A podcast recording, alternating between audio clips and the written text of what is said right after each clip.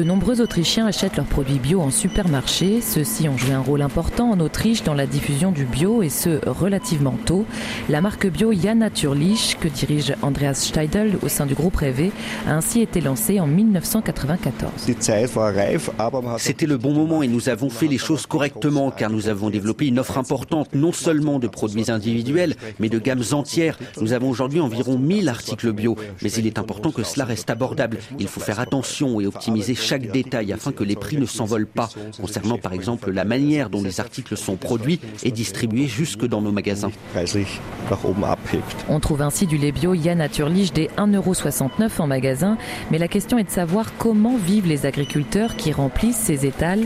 Nous nous rendons à Dorfbeuern, dans la région de Salzbourg, retrouver Michel Eder. Notre activité principale est la production laitière. Nous avons 30 vaches laitières et nous exploitons environ 40 hectares, dont la moitié est située dans une réserve naturelle. En plus du lait, nous produisons donc, pour ainsi dire, aussi de la biodiversité.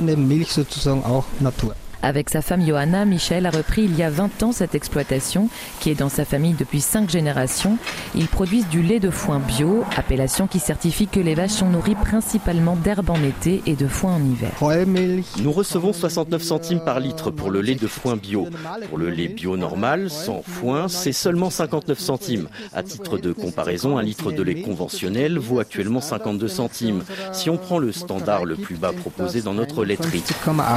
Michel affirme vivre décemment, mais comme de nombreux agriculteurs bio, il a un deuxième travail afin de faire face aux fluctuations de revenus d'une année sur l'autre et met en avant l'importance des aides directes. C'est une base sur laquelle on peut compter de manière fixe. Si on regarde les chiffres moyens, on constate que pour de nombreuses exploitations, les revenus correspondent quasiment à ces subventions. Sans ces subventions, il n'y aurait pas de revenus. Elles jouent donc un grand rôle. Mais bien sûr, il y a toujours des plaintes sur cette dépendance et surtout sur ces réglementations qui changent sans cesse et toute la bureaucratie qui va avec.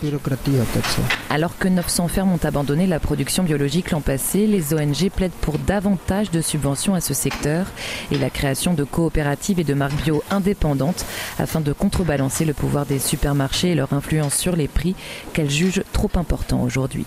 Isorias Vienne, RFI.